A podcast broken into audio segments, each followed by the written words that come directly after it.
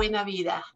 Hoy es un momento difícil como para hablar de realmente buena vida, pero igual ante las circunstancias tan difíciles que vive el mundo en este momento, tenemos que hablar de cómo tener una buena vida. Y hoy vamos a hablar de la guerra. Por supuesto, la guerra de la que estamos todos tan preocupados, de la guerra que todo el mundo ha puesto en este momento su ojo para ver qué es lo que pasa, de la guerra que eh, todos le tenemos tanto miedo, porque las guerras hoy en día no son como las guerras de ayer y las experiencias que tenemos, nuestra generación, conociendo eh, toda la tragedia que puede traer una guerra, es algo que realmente nos hacemos la pregunta bueno, ¿qué pasará de ahora en adelante? ¿Y cómo nos está afectando hoy en día a todos nosotros? Mi invitado de honor es el doctor Pablo Alguera. Él eh, no solamente es biólogo, sino que además es ministro de una iglesia misionera en Córdoba, Argentina. Y desde Córdoba, Argentina, nos acompaña el día de hoy. Bienvenido, Pablo. Hola, Ana, ¿cómo te va? Qué gusto. Un gusto poder compartir una charla con vos eh, y realmente también azorado que nos toque hablar de esto en estos tiempos. Cierto, porque cada vez que te invité a hablar eh, en la radio ha sido, ha sido hablando del amor, ¿no es cierto? Del amor. Y me acuerdo en, eh, en mi adolescencia que se hablaba de no es la guerra, hace el amor. Y hoy estamos hablando de guerra, ¿no? Las 60 años o más que no tenemos una, una guerra de esas terribles como la Primera, la Segunda Guerra Mundial, pero si ocurre una tercera sería mucho más trágica todavía, ¿no? De, de, lo que jamás hemos conocido. Estamos hablando de poderes nucleares en este momento. Y cuando uno se enfrenta a eso, pues da miedo, ¿no? Eh, da miedo porque la perspectiva de lo que puede ocurrir es atroz. ¿Te da miedo, Pablo? Mira, eh, no, no me da miedo eh, porque yo tengo la, situación de que tengo fe eh, y me siento a partir de esa fe, primero protegido y desde esa protección también sé que tengo un protagonismo que tiene que ver con, con seguir coherente, fiel a, mis principios, a los que aprendí, que es justamente vivir ese amor, y que esto es otra prueba. Siempre hemos hablado de que vivir eh, en, esta idea del amor, eh, de amor de si realmente, el amor real, no, no es este amor desinteresado, no es algo que, que, tenga un horario, sino que es una actitud de vida. Y, de alguna forma, eh, no es tampoco, no se trata de un autoconvencimiento, de mentalizar, mentalizarse en eso, sino simplemente de hacer un recuento de las experiencias, de lo que de alguna forma me ha tocado vivir antes y ver cómo me acompañan y sentirme incluso en estos tiempos, sentirme acompañado. Y también, eh, bueno, acordate que desde la fe hay muchas cosas que no se pueden explicar pero hay herramientas, ¿no? En, este, estos tiempos eh, hay incluso profetas que no son aceptados por todo el mundo, eh, que son simplemente instrumentos que uno los reconoce porque esos instrumentos no tienen intereses personales, ni políticos, ni económicos.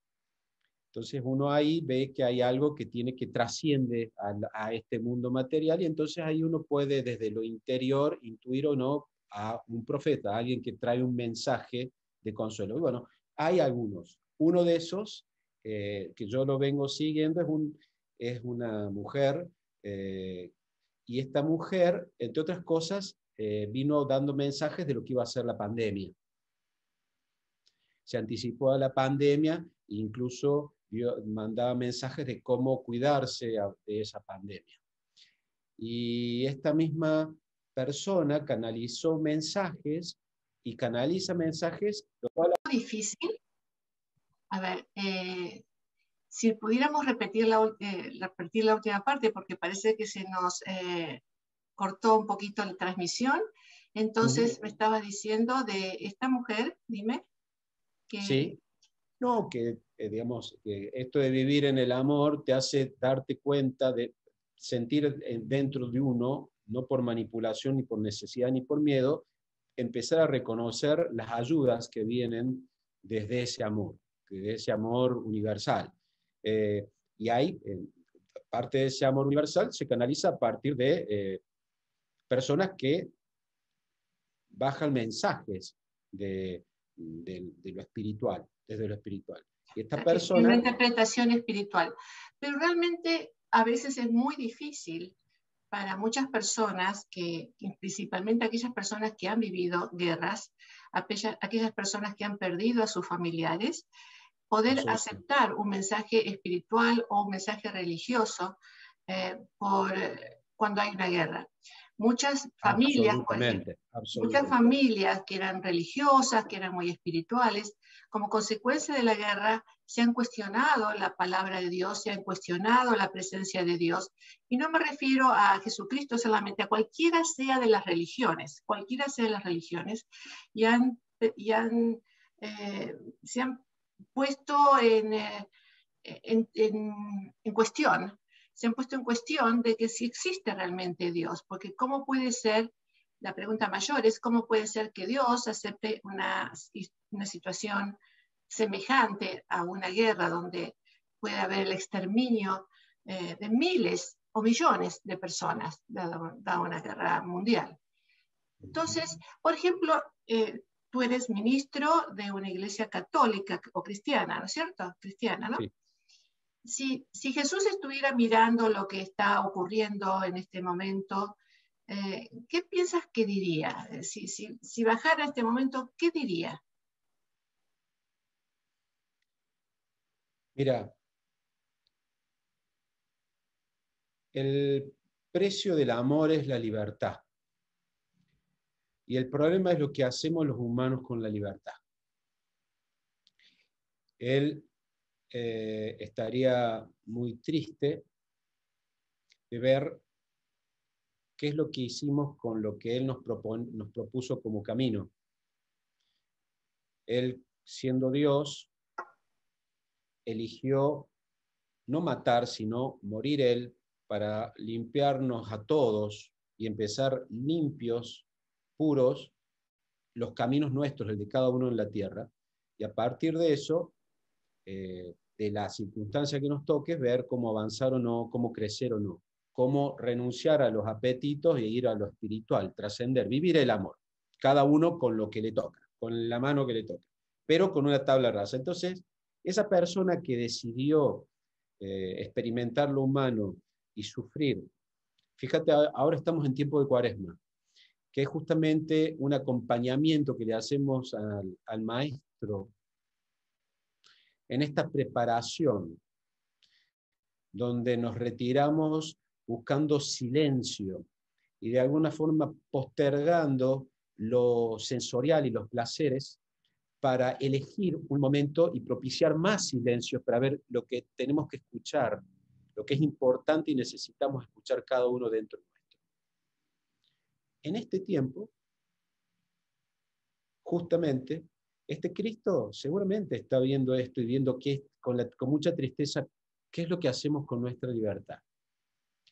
La sensación, la certeza que yo tengo, es que no es lo que Él quiere, pero es el precio del amor, la libertad, y la gente somos libres y elegimos mal. Creo que Él nos invita a ser fieles a su camino y, ser fieles hasta el final yo no tengo ningún problema, bueno, yo tengo esa ventaja eh, de alguna forma por lo que, no sé si llamarlo ventaja, pero lo que me tocó como experiencia es que si yo me muero, no tengo problema en morir. Porque sé que me, digamos, de alguna forma voy a hacer un intento bueno para ver si me merezco, eh, merezco dar ir al Padre. Y para eso tengo que estar atento, para seguir a todo, en todo momento, pero no por, por especulación, sino porque realmente vale la pena vivirlo así, vivir el amor acá me gratifica acá y encima me puede llegar a, dar la, gracia de poder vivir y irme con el Padre. Entonces, para mí morirme no sería un problema. Y eso es raro, cada vez disfruto más la vida, ojo, ¿eh? no, no, no es que me quiero morir, pero, eh, digamos, si me tocan, eh, espero simplemente estar haciendo las cosas para estar liviano y no tener problemas. Entonces, eso, me, eso, es, una, eso es una situación rara, no le pasa a todo el mundo. Ahora, lo que sí nos pasa a cada uno es que tenemos que aprovechar estos tiempos para darnos cuenta hasta qué punto eh, lo que le pasa a esta gente que tiene esta avidez de poder, no refleja, hasta qué punto eso no refleja nuestra avidez, nuestra avidez de poder. ¿Por qué nosotros eh, no elegimos gente que sea más espiritual? Elegimos gente que nos representa, que de alguna forma canaliza ese, el espíritu colectivo. Y los elegimos. Entonces quizás deberíamos aprender también de esto a elegir distinto y escuchar, porque si vemos el registro histórico reciente, nos vamos a dar cuenta de que eh, esta gente no vino en un ovni, es un producto de la historia reciente, y en la historia reciente sí estamos involucrados como, como pueblo, cada uno de los pueblos. Entonces es bueno ver, decir, pero bueno, para, la parte que me toca a mí es, ¿cuál es, cuál es mi propuesta? ¿Yo en qué, qué elijo? Eh, ¿Qué estoy cuidando? ¿En qué me enfoco? Y yo me voy a encontrar con que, digamos, no, no, no quiero entrar en, en, en, los aspectos, digamos, de cada, de cada lugar en particular, porque no se trata de eso, pero es una reflexión que es importante hacer cada uno. Es muy importante ver cuál es nuestro, nuestra participación ¿no? en todo esto. Aunque también podemos... ¿Hasta qué punto yo me involucro para hacer algo distinto de lo que está pasando? Porque en realidad nos vamos a dar cuenta que esto es simplemente un emergente de nuestras realidades cotidianas. Y, y uno no es víctima, uno va eligiendo. Y uno va eligiendo en función de, lo cual, de cuáles terminan siendo eh, en el acelere eh, lo que les resulta supuestamente importante. Eso pasa a ser nuestros valores. El problema es que cuando uno eh, elige mal eh, la forma, digamos, cuando uno elige mal, uno empieza a creer en lo que elige. Y entonces empieza a creer mal. Si uno elige mal, termina creyendo mal. Pero eso iría con la idea de que los pueblos tienen los gobiernos que se merecen. Y sabes que yo no estoy muy de acuerdo con eso, con, que, con eso porque eh, los pueblos sometidos, los pueblos que no tienen la suficiente educación para hacer una buena elección, los pueblos que viven en pobreza, que no tienen otra opción que, que seguir ciertas pautas que se les imponen. Yo no creo que los, los pueblos tengan los gobiernos que se merecen. Yo no creo que, mm, bueno, voy a decir, eh, políticamente, ¿no es cierto? Que, por ejemplo, el pueblo de Venezuela tenga el gobierno que se merece, por ejemplo, a mi parecer, ¿no es cierto? Habrán quienes digan, sí, sí, este, Maduro es magnífica persona, a mi parecer. Yo no creo que, que, sea así, yo no creo que millones de venezolanos tengan que salirse del país porque tiene el pueblo que se merecen. Tampoco creo que Ucrania tenga eh, eh, merecido lo que le está ocurriendo. Entonces, a veces ah, cuando, cuando pensamos en que, bueno, así son las cosas porque los pueblos han elegido, no sé, a mí, me, molesta. yo sé que no es exactamente lo que estás diciendo. No, no, no. No, no, no, para nada. Eh, claro, pero, eh, digamos, pero, es un punto muy interesante ese. Eh, es muy interesante, porque sí está claro de que necesitamos, eh, digámoslo así, de alguna forma, cuando uno está en el presente y entiende y es, y es partícipe de su realidad, las cosas no nos sorprenden, sino que las entendemos. Cuando nosotros las cosas nos sorprenden, quiere decir que nos estamos perdiendo un proceso que es importante. Y si nos estamos perdiendo algo que es importante, quiere decir que no estamos participando tanto, o lo necesario, o en la forma correcta. Esa parte mm, digamos, desgraciadamente es inapelable. Una cosa es que algo no me gusta y otra cosa es que realmente me sorprenda. Cuando me sorprende, quiere decir que fui ajeno a un proceso. Y ahí sí puedo hacer algo para involucrarme, para que la cosa no me sorprenda, porque si me sorprende, no estoy siendo partícipe. Y si no participo, estoy eludiendo mi oportunidad de aportar algo distinto. Y entonces, si yo no tengo eso, si yo no, no adopto eso, entonces ahí sí, yo estoy siendo, como decía Desmond Tutu, si yo soy neutral ante una injusticia, estoy del lado del opresor. Sabes que eh, en Polonia, eh, yo fui a Krakow, donde está el eh, Auschwitz, ¿no? Donde está el... el campo de concentración. El campo de concentración de Auschwitz. Y está ahí. Es como a la vuelta de la esquina, ¿no? Ahí. Y en Krakow, que es un pueblo muy bonito, ah, decían que la gente olía eh, los humos de la gente cremada, eh, que eran millones de personas que fueron cremadas ahí en Auschwitz, donde están los restos de, los cabellos de la gente, de la ropa de la gente, de, los zapatos de la gente ahí en, en, Montanitas, una cosa espeluznante, pero la gente que vivía ahí mismo y que veía y olía todos los días eh, ese olor de la muerte, no hacía absolutamente nada, no decía nada, no participaba, no hacía nada. Y ahora, con esta cuestión de Ucrania, que estamos todos viendo realmente a través de la televisión o de los noticieros, que en, el teléfono es la forma que ustedes puedan mantener, eh, mantenerse al tanto de las noticias, es una forma de oler la muerte.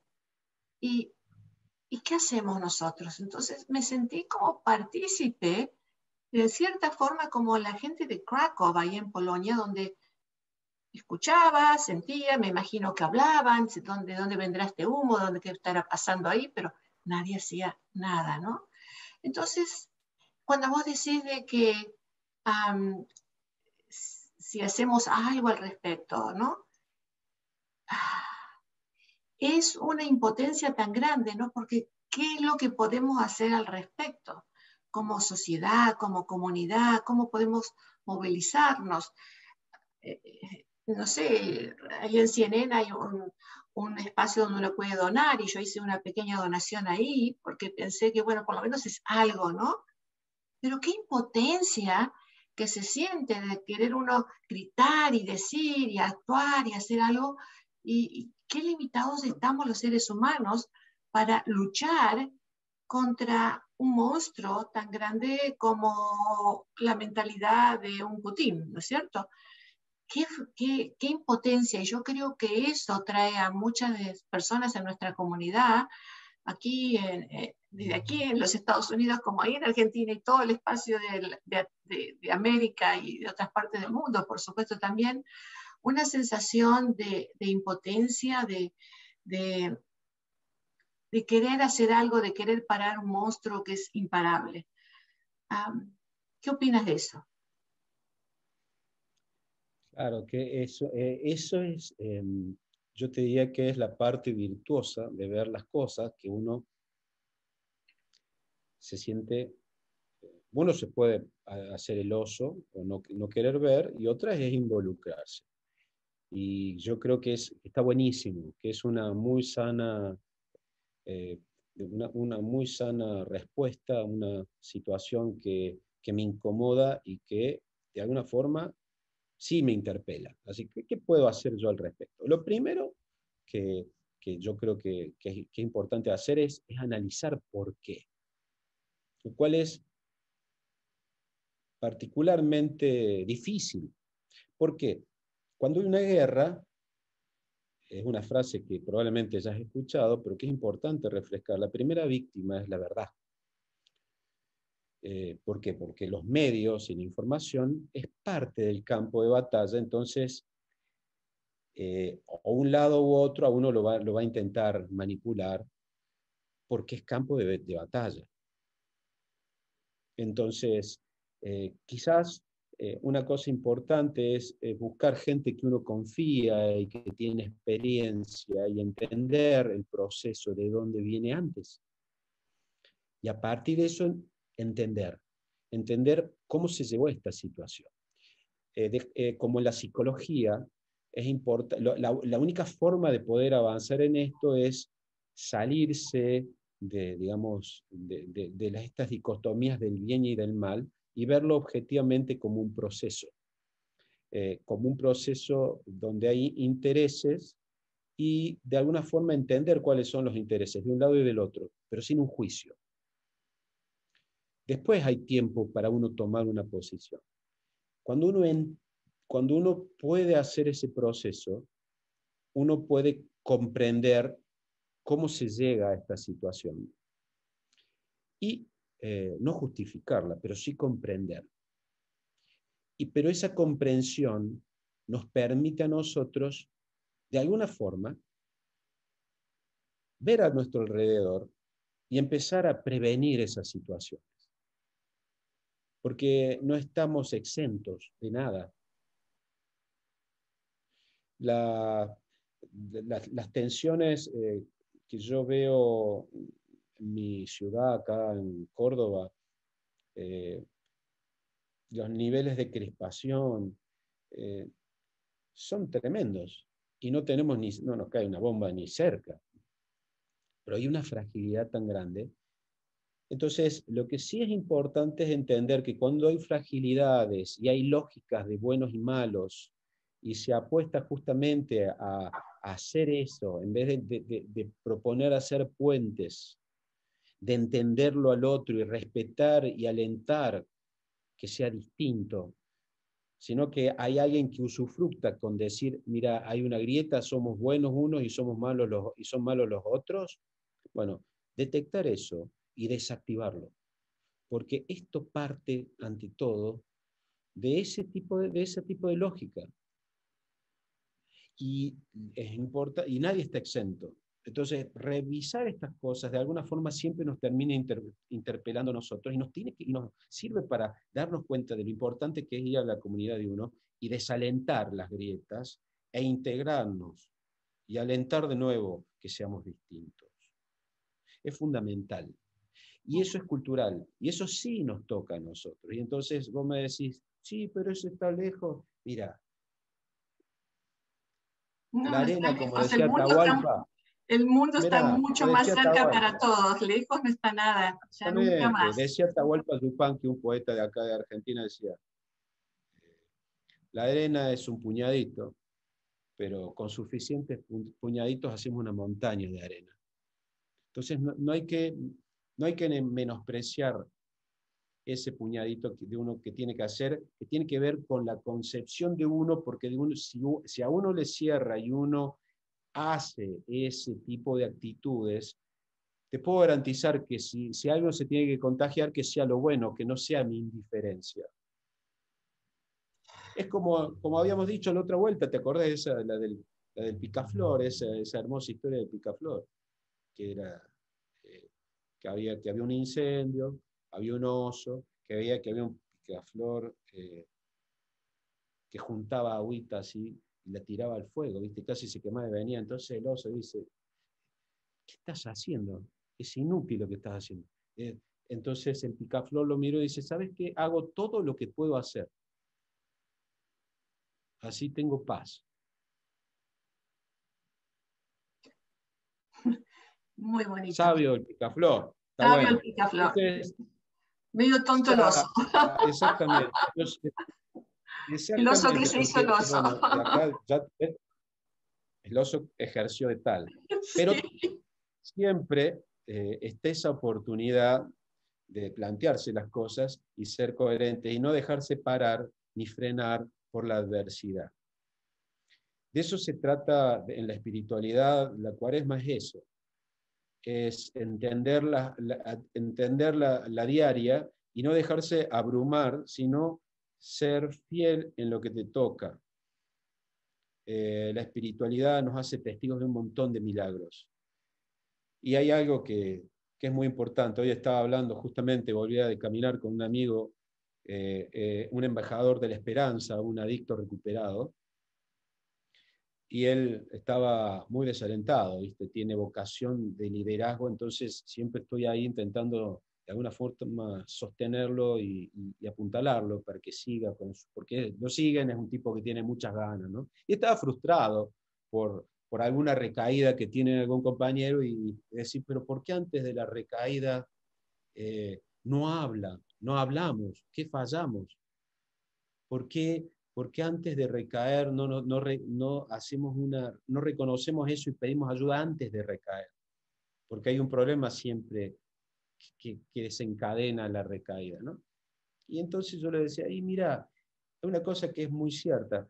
Eh, la paz, eh, cuando uno está acostumbrado y educado en, esto de los estímulos, pasa a ser algo aburrido, porque pasa por un silencio. Entonces, eh, tenemos que aprender a vivir distinto, donde la paz no te convierte en un sonso, o en un aburrido, sino en una persona que tiene un silencio interior. Ese silencio interior es en, desde la fe donde, donde podemos tener alguna chance de escuchar qué nos tiene que decir el espíritu. Y acá estamos en una sociedad que desalienta los silencios. Entonces, lo primero es eso, es de alguna forma alentar los espacios de silencio interior, no de soledad, sino de silencio interior. Y le decía, y después nos encontramos con las cosas que no dependen de nosotros en absoluto, que se frustran, que nos frustran. Bueno, la fe, esa que nos hizo testigo de los milagros, como de él, que volvió a la vida después de su adicción. Bueno, esa fe la tenemos que usar, le digo, para orar. Nosotros somos testigos de milagros, de ahí uno pide y se esfuerza y dice, mira, yo voy a hacer este pequeño esfuerzo que queda entre vos y yo, este espacio de oración, este sacrificio donde, mira, en vez de ponerle dos cucharadas de azúcar, le pongo una y estoy contento. Pero hago ese esfuerzo donde yo renuncio a algo y se lo ofrezco para el alivio de alguien, aunque sea eso, una cucharadita menos, algo. Y ahí articulas esa fe. Y decir, mira, oro por la paz, oro para que este chico recapacite y le caiga la ficha y vuelva y no se pierda. Vuelvo y oro para que este, esta gente que dirige salga de su delirio de grandeza y de ambición y tenga una sensación de servicio de lo colectivo, que es para lo que está puesto ahí y va a tener que dar cuentas. Eh, yo dudo de que Putin vaya a, hacer algún cambio estructural de su personalidad, como también dudo de otras personas gobernantes. Yo creo, en los milagros. Eh, sí, no sé si pero puede ser otro tipo de milagro. Mira, yo jamás me hubiera imaginado que, hubiera sido algo espiritual, termine cura, así que, o sea, yo soy testigo de cosas raras, entonces pueden pasar. Eh, si se dan las ciertas circunstancias. Hitler en eh, algún momento se terminó, así que si Hitler se terminó, otras cuestiones semejantes, otras personalidades semejantes también pueden terminar su... Y, y, lo que también tiene, y qué es lo que también es muy importante, convencernos de la responsabilidad personal en esto. Cuando tenemos una sociedad que realmente funciona, y tiene valores de lo colectivo, lo que hace es inhibir cualquier forma de gestación de un Hitler. Y ahí sí tenemos una, ahí es donde la responsabilidad es mayor. Como sociedades, como individuos pertenecientes a las sociedades, tenemos que realmente vivir y militar otra forma para desalentar que se generan estos personajes. Bueno, pero justamente tenemos cantidades de juegos que, para niños que tienen que ver con la guerra, ¿no? eh, que con los videos hay que estar matando, destruyendo. no sé si vas a, los arcades, que no sé cómo se dice en español, hace tantos años que vivo acá, no habían arcades en mi época. ¿Cómo se dice, Pablo, los arcades? ¿Dónde van a jugar? Bueno, ¿qué tiene eh. importancia? No tiene importancia. Eh, la mayoría son ametralladoras, a matar y destruir. Entonces, como, como sociedad y como padres o como abuelos también, tenemos algo que decir al respecto, ¿no? Porque es una forma de, de sensitizar a, los niños acerca de, la guerra y de la violencia. Así que hay muchas cosas de muchos niveles que podemos hacer también como individuos. Exactamente, bueno, a eso me refiero. Y eso es lo que nos toca a nosotros. Decir, bueno, che, no, esto no es una opción. O cuando, eh, o darle el valor a las cosas, ¿viste? Esta, esta, teoría de lo descartable. Che, no, pará, eh, eso cuesta, eh, ¿y para qué lo vas a romper? Para, cuídalo, cuidémoslo, digamos, esto cuesta, es un esfuerzo, no es descartable, ¿viste? Es, bueno, hay un montón de cosas que se pueden enseñar para, como actitudes para, valorar las cosas y sobre todo las cosas ajenas. ¿Sabes lo que más me duele? Lo que más me duele cuando veo las imágenes de lo que pasa en Ucrania, que lo que estaba diciendo acerca de, de las opciones que uno tiene y de los fundamentos, de los valores que uno tiene como sociedad, los puedes ver en las imágenes, o por lo menos las imágenes que nos muestran de Ucrania, ¿no? Cuando la gente, la gente se pone delante de los tanques de guerra para evitar que, continúen, cuando la gente sale a las calles diciendo eh, eh, somos ucranianos, no somos rusos o este es nuestro lugar, eh, no necesitamos que nos salven, o ese tipo de, de actitud popular de la gente que ha salido a las calles a la defensa de lo que es su propio terreno, de lo que es su propia vida, de lo que es su propia identidad, de proteger a su familia.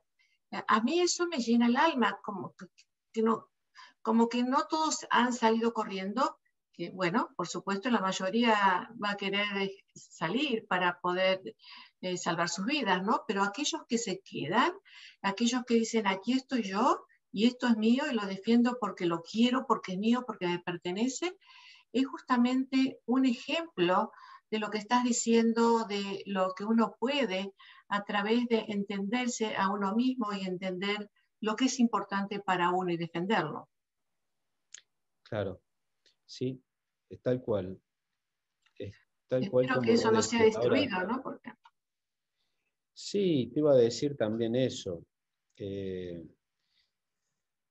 es, muy complejo, es muy complejo eh, y nos es ajeno no sabemos qué es lo que realmente está pasando. Eh, y lo que sí te puedo decir es que, digámoslo así, no, tampoco sirve de alguna forma desalentarse por la persona que se, que se, que, se va porque, porque quiere preservar, porque el valor más importante es la vida, ¿no? Entonces, eh, también se entiende. No hay juicio al respecto, ¿no? Por supuesto. No, no, no, no. Y, es importante así porque una vida que se pierde no vuelve. Entonces, eh, mientras eh, eh, es, como una, una, situación realmente muy triste. Sí. Muy triste. Y lo, interesante de todo esto es que, claro, los liderazgos mandan, ¿no? Y, y, parte de eso tiene que ver con este bet, ¿no? Estas apuestas donde la gente dice, no, ¿cómo va a aflojar? No, va a entrar a la guerra, no, ¿cómo va a atacar? Hay un juego así, de decir, esto, esto no es una apuesta. Aquí hay vidas. Eh, hay vidas, hay gente. Bueno, esa, esa parte de la ecuación en esta gente que toma riesgos, ya, en estas apuestas en el aire de probabilidades, eh, creo que también tienen que ver con, con una especie de, corolario de los jueguitos electrónicos, como decís vos, ¿no? Como la cosa es lejos y está, este, como no me toca eh, directamente, tomo decisiones tomando riesgos. Y los liderazgos verdaderos no toman riesgos, porque se puede mover una persona y entonces eso ya deja de ser una opción. Entonces yo veo eso, yo veo que los liderazgos eh, no, no son tales, son gente que está al mando, pero no hay un liderazgo porque no hay una identidad con cada una de las personas. Claro, porque un líder sería alguien que, con quien la población se identifica, ¿no? Y esto es una cuestión de control, de poder que va, que va a poner las cosas sobre la mesa y va a decir, miren, va a pasar esto, esto, esto, no justifico esto, esto, esto, vamos a inhibir bajo todas circunstancias esto. ¿Cómo hacemos para que, es, para que no se muera nadie? ¿Cuál es la forma de que no se muera nadie y, y, y, qué es lo que se puede hacer? Bueno, por alguna razón que se nos escapa, y la gente no, no elige eso, toma distintas cosas y ahora se están reventando a tiros. Eh, bueno, ahora una tregua supuestamente humanitaria, ¿no? Para que se, porque va a seguir esto. Es una locura, no hay guerra buena. Todos pierden en la guerra, todos pierden. Todo, el mundo pierde, exactamente. En, las guerras, en la guerra todos pierden. Entonces voy a decir, ¿cómo puede ser que no hayamos aprendido eso? Bueno, de nuevo, la realidad nos indica que eh, nos queda grande la libertad, porque elegimos mal. Entonces, la otra cosa que nos toca a nosotros es dar el ejemplo y educarnos para que lo obvio de no ir a una guerra sea obvio para todos. Porque la realidad nos muestra que no es así. Y eso sí nos toca a cada uno. No necesitamos tener fe para eso, necesitamos tener mínimo de valores, de rescatar la vida y a partir de eso tener un reconocimiento de que lo, del otro. Y eso se educa, y eso es educación. Antes, Pablo, dijiste acerca de escuchar la voz interna, ¿no? En este tipo de circunstancias, escucharnos escuchar nuestro propio silencio, escucharnos a nosotros mismos. Y aquí hay un problema grande en muchas personas que han vivido guerras. Acá en California, en Estados Unidos, tenemos una población latina eh, bastante alta eh, y muchas, muchos de nuestros, ah, de nuestros compañeros, compatriotas, eh, han sido víctimas en, sus propios países. Entonces es muy difícil para aquellas personas que han vivido guerras civiles, por ejemplo, que han perdido a, sus queridos en una guerra, enfrentarse a esta situación y decir, no, guerra nuevamente, otra vez, así como, no, como dijiste recién, no hemos aprendido. Entonces, eh, muchas de estas personas entran en pánico. Tenemos que entender que una persona que ha vivido un trauma en el pasado, en este momento está mucho más frágil a renovar ese trauma interno. Por eso es que mucha gente le cuesta mucho escuchar esa voz interna, más cuando la ha ocultado.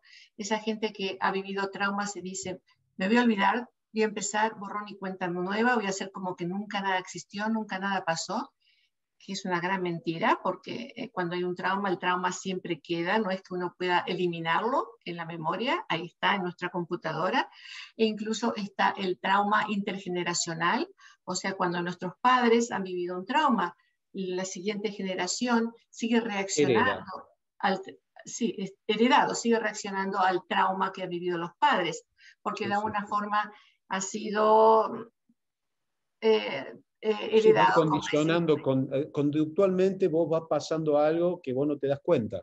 Y, y, hasta podríamos hablar de cosas incómodas por un científico como yo, pero eh, hasta la onda, esa onda, esa sensación, esa esas, em, esa huella que te deja la tristeza profunda, de alguna forma se capta y entonces eh, es como que heredaste una tristeza que no entendés ni cómo, pero, pero te la chupaste, la absorbiste. Claro. Madres que han vivido traumas, eh, generalmente, muchas veces, no generalmente, muchas veces viven en depresión, entonces como madre deprimida, eh, lo que transmite a sus hijos sin querer, por supuesto, sin quererlo. Es una naturalidad en la depresión. Ajá, ajá. Entonces se va transmitiendo o una, o una ansiedad eh, grande o una forma de sobre reaccionar ante situaciones en forma de alerta. Todo eso tiene que ver con el trauma intergeneracional, que, que, es muy importante hablarlo para entenderlo en este momento en que algo en otra parte del mundo nos está afectando tanto. ¿Por qué? Porque renueva... Empezando a gatillarnos, claro nos está golpeando la puerta de nuestro inconsciente o de nuestro consciente si lo tenemos en cuenta. Y es momento entonces de revisarlo y no escaparle, ¿no? De revisarlo para, para poder manejarlo, no para deprimirnos más, no para hundirnos más, sino para poder hablar de eso, escribir acerca de eso, compartir con, acerca de eso. O nos pueden escribir aquí en el chat si ustedes quieren acerca de eso, que enseguida voy a leer lo que me estén escribiendo. Sí, sí, sí, aparte es muy importante por lo que decís vos, es la forma, es una, no deja de ser una oportunidad de sanar eso, de, poder comprenderlo y sanarlo.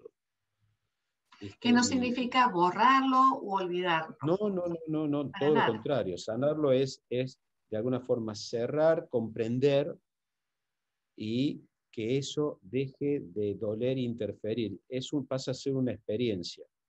Y entonces pasa a ser referencia y puede ser hasta útil. Pero si sigue así doliendo, no, no, no se toca y eso interfiere y, hace ruido con un montón de cosas. Y duele para siempre, y duele para siempre.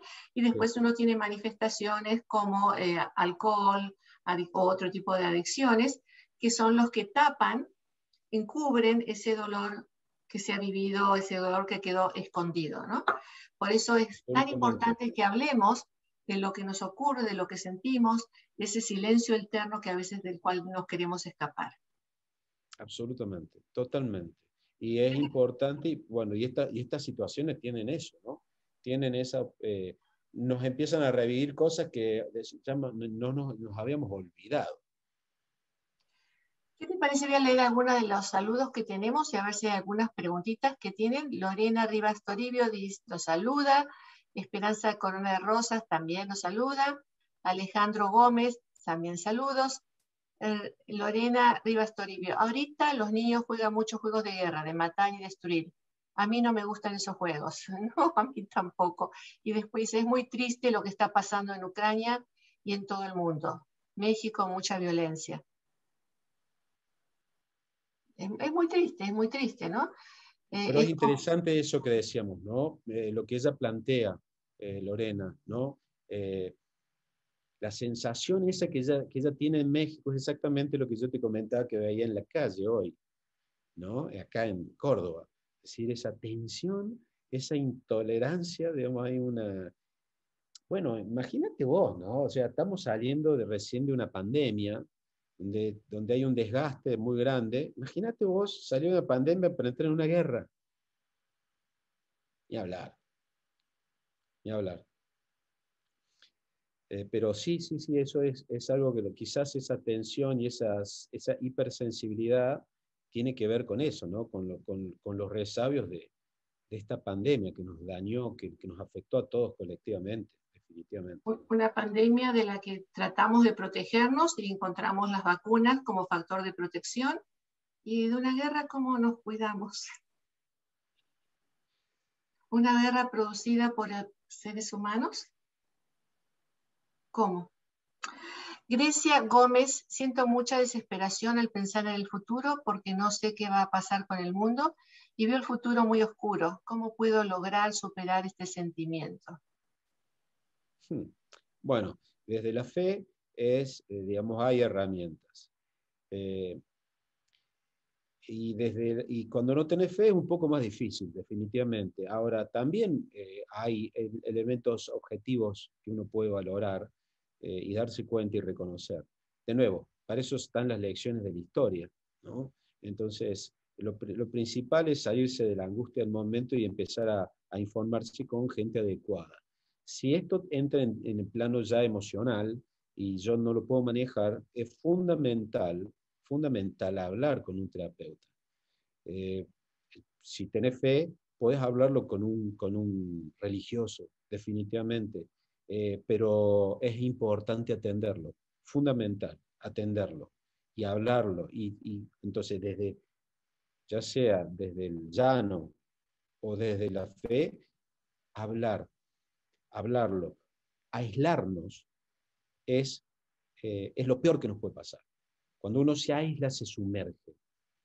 No se protege, sino que se sumerge. Es importante no aislarse, sino compartir, porque ahí hay algo. Desde la fe es la instancia de poder eh, sanar la cosa desde la verdad y desde el amor. Y desde, la, desde una terapia es la instancia donde yo puedo sacar y digamos, y aprovechar la experiencia del otro para ayudarme a tener herramientas y salir adelante. Pero no herramientas eh, ficticias, sino concretas, ¿no? elementos que me permiten salir adelante. Esas son las dos cosas. Bueno, y yo voy a agregar, voy a agregar que eh, desde el punto de vista espiritual eh, es muy importante y desde el punto de vista psicológico también, o sea que uno puede consultar con la persona que uno se sienta más allegada desde el punto de vista de su fe, si es que tiene una fe, y con un psicólogo, terapeuta, no es que sea uno o el otro, a veces pueden ser los dos también.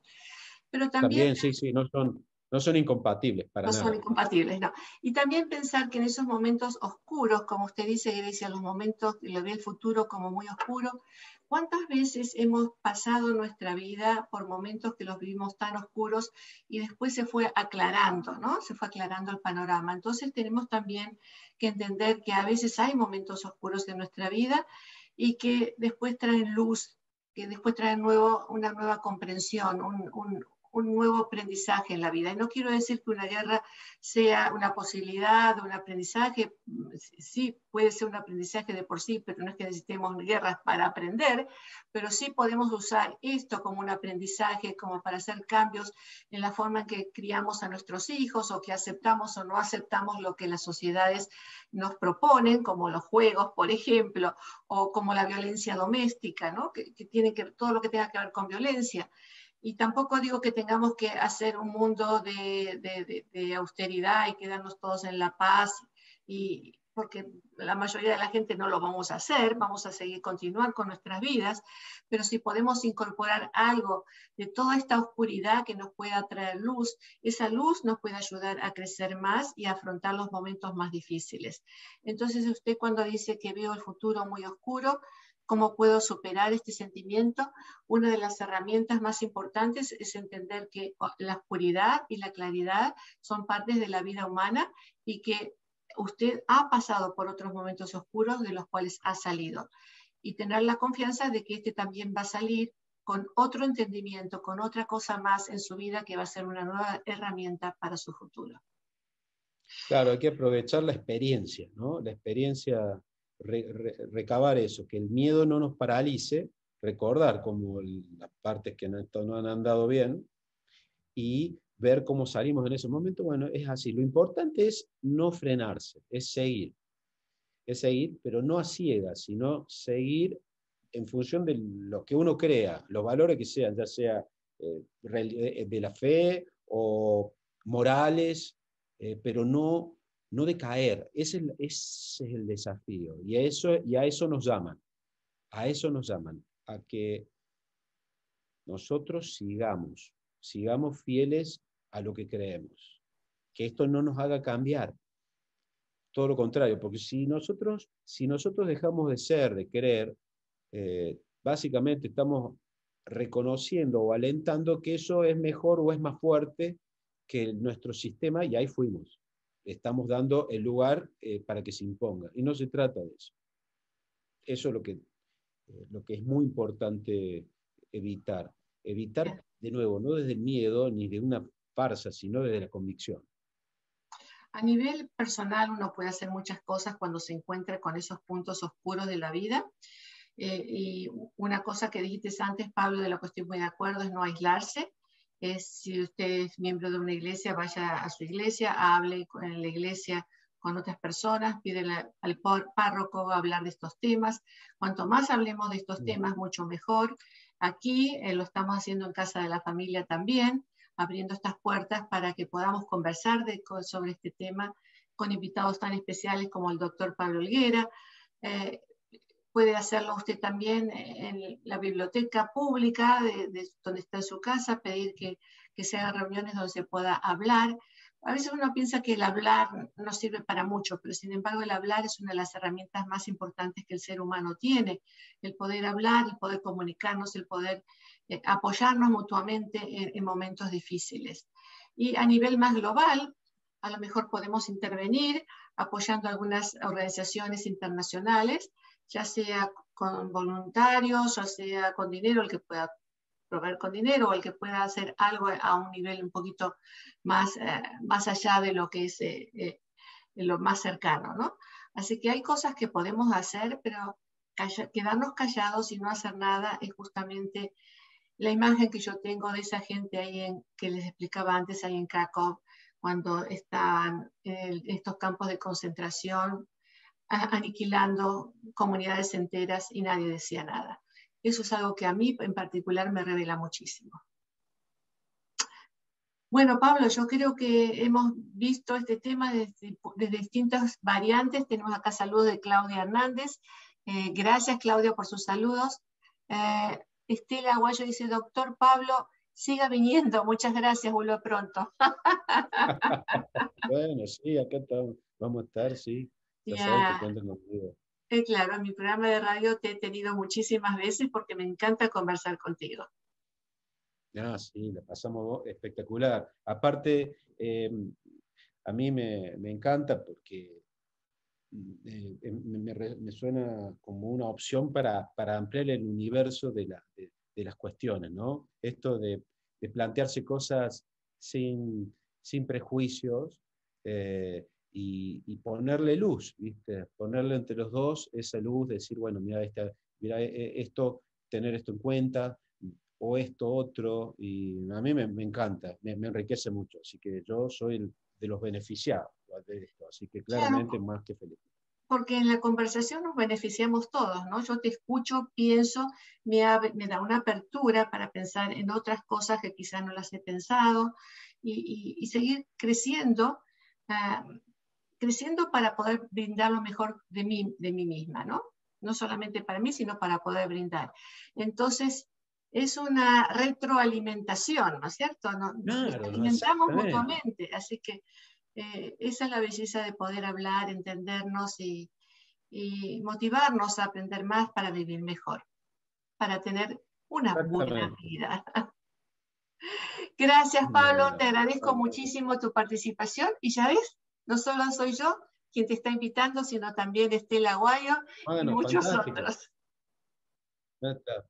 Bueno, bueno, no, yo feliz de la vida y de nuevo muy contento. Eh, en este nuevo formato también me encanta. Eh, y bueno, hasta cuando el maestro nos convoque de nuevo va a ser una alegría. Hasta prontito.